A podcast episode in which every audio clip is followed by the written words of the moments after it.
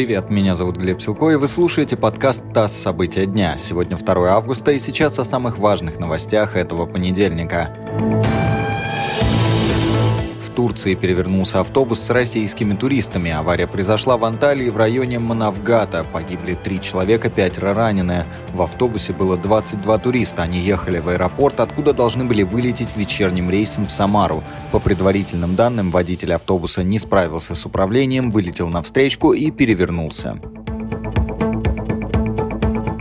Россия использует старую модель экономики, которая себя уже изжила. Об этом заявил в интервью РБК глава счетной палаты Алексей Кудрин. По его мнению, эта модель экономики не дает нужного результата и не создает новых товаров. При этом при производстве востребованных в мире товаров рост мог бы составить более 5%, считает Кудрин. Он отметил, что выход конкурентоспособных российских товаров на мировой рынок обеспечил бы бесконечный спрос для экономики нашей страны. Российские спортсмены в 10-й день Олимпийских игр в Токио выиграли 6 медалей. Обладателями серебряных наград стали стрелок Сергей Каменский и гимнаст Денис Облязин.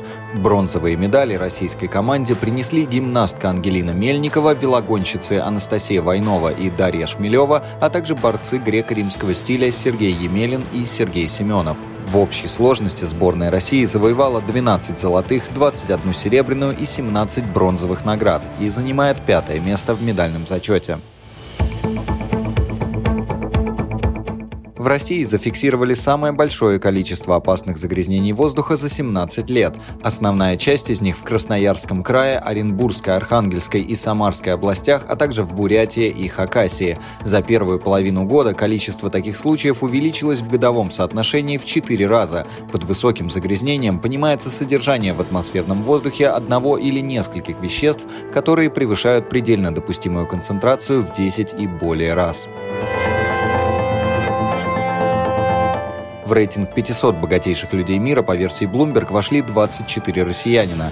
Тройку самых богатых россиян возглавили основной владелец Северстали Алексей Мордашов, совладелец Новотека Леонид Михельсон и основной бенефициар НЛМК Владимир Лисин. Самыми богатыми в мире Bloomberg назвал основателя Amazon Джеффа Безоса и владельца Tesla и SpaceX Илона Маска.